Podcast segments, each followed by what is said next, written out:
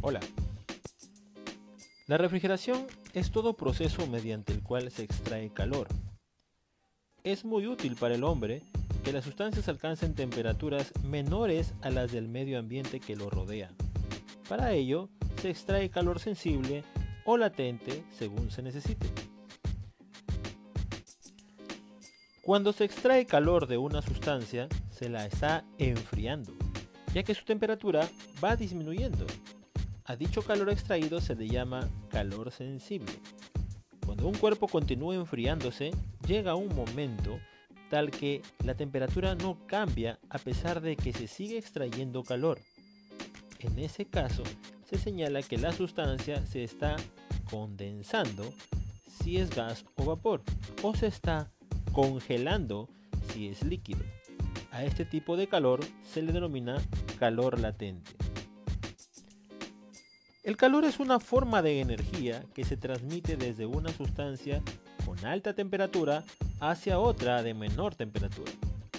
El frío es un término frecuentemente usado que puede interpretarse como ausencia de calor. Dicha palabra nace como consecuencia de la sensación que se produce en una sustancia cuando ésta pierde calor al aproximarse a otro con una temperatura menor. Se llama sustancia a cualquier objeto o fluido que se quiere refrigerar, por ejemplo, alimentos, agua, aire, etc.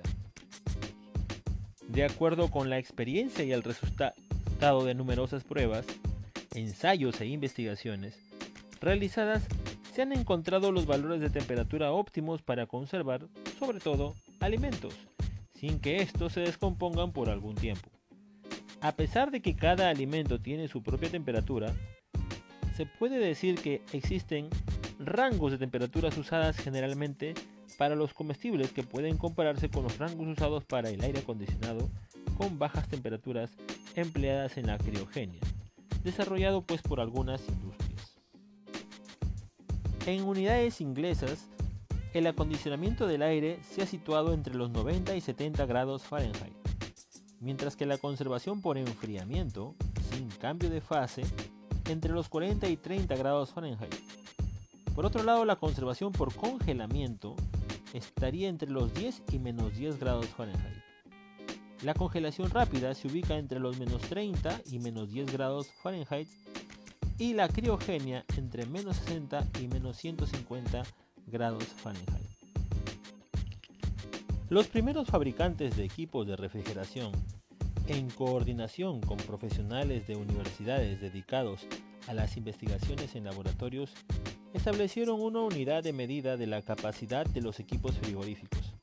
Esto es, la cantidad horaria de calor que son capaces de evacuar desde un producto o desde un ambiente. Establecieron como unidad la tonelada de refrigeración o ton de refrigeración o simplemente TON o TR en sus siglas, que se define así. Cantidad de calor que se necesita para fundir una tonelada de hielo hídrico a presión atmosférica durante un día. Como para fundir o derretir una libra de hielo se necesita 144 BTUs, se puede establecer el valor numérico del ton de refrigeración, considerando la tonelada corta, 2.000 libras exactamente, que se usaba por aquella época en el sistema inglés de unidades. Es así que una tonelada de refrigeración equivale a 12.000 BTUs por hora, que a su vez equivalen a 3.024 frigorías por hora y a su vez equivale a 3.517 kilowatts. Esta definición sería universal si en cualquier lugar del mundo las temperaturas atmosféricas fuesen iguales, pero no lo es. Así por ejemplo, un equipo cuyo fabricante indica que tiene una capacidad de 10 toneladas de refrigeración, puede que desarrolle este valor en un lugar de clima frío. Sin embargo, si este mismo equipo se lleva a otro lugar de clima cálido, posiblemente tenga un poco más de la mitad de esa capacidad. Por las razones expuestas, se acordó establecer la tonelada norma de refrigeración, cuya definición es capacidad de un equipo frigorífico cuando funciona con una temperatura de ebullición de 5 grados Fahrenheit y con una temperatura de condensación de 86 grados Fahrenheit.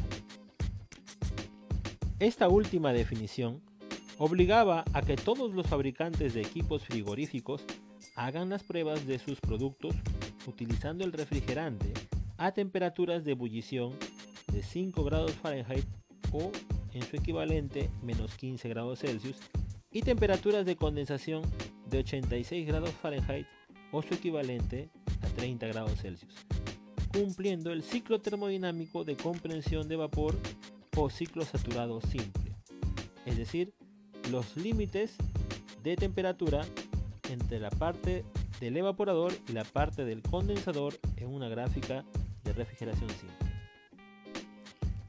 De esa manera se obligaba a grabar en las placas de los equipos las temperaturas indicadas y las correspondientes presiones de saturación de acuerdo al refrigerante empleado.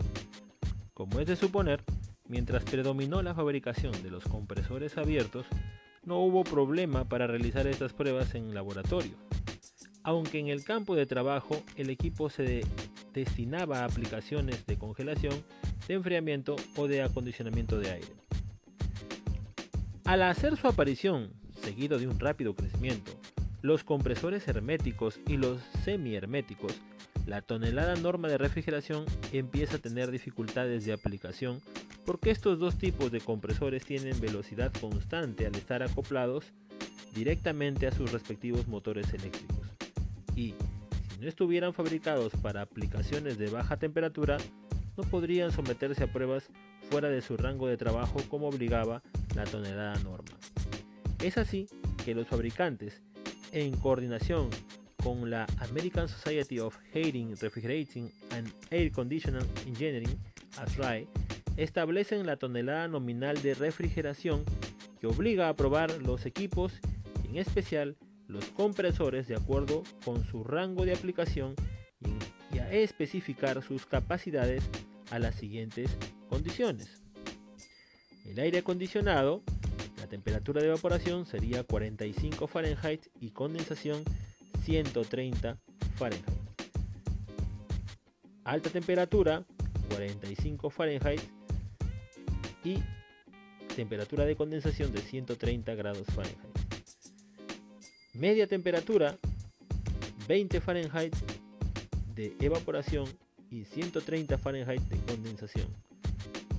Y baja temperatura, menos 10 Fahrenheit de evaporación y 130 Fahrenheit de condensación. Adicionalmente, con una temperatura de gas de retorno de 95 Fahrenheit, temperaturas de líquidos de 90 Fahrenheit y temperatura de ambiente de 90 Fahrenheit. Las RAE no solo obligó a utilizar la tonelada nominal para comparar los compresores de diferente procedencia, sino que obligó a que todos los fabricantes muestren tablas o curvas del comportamiento de sus compresores a diversas temperaturas de ebullición y a diversas temperaturas de condensación. Y además, indiquen qué refrigerante podían utilizar de acuerdo a su diseño. De este modo, se establecían los límites mínimos y máximos dentro de los cuales pueden utilizarse los compresores. Estas condiciones de prueba siguen siendo las mismas hasta la actualidad. Sin embargo, siempre deben verificarse en los catálogos de cada fabricante.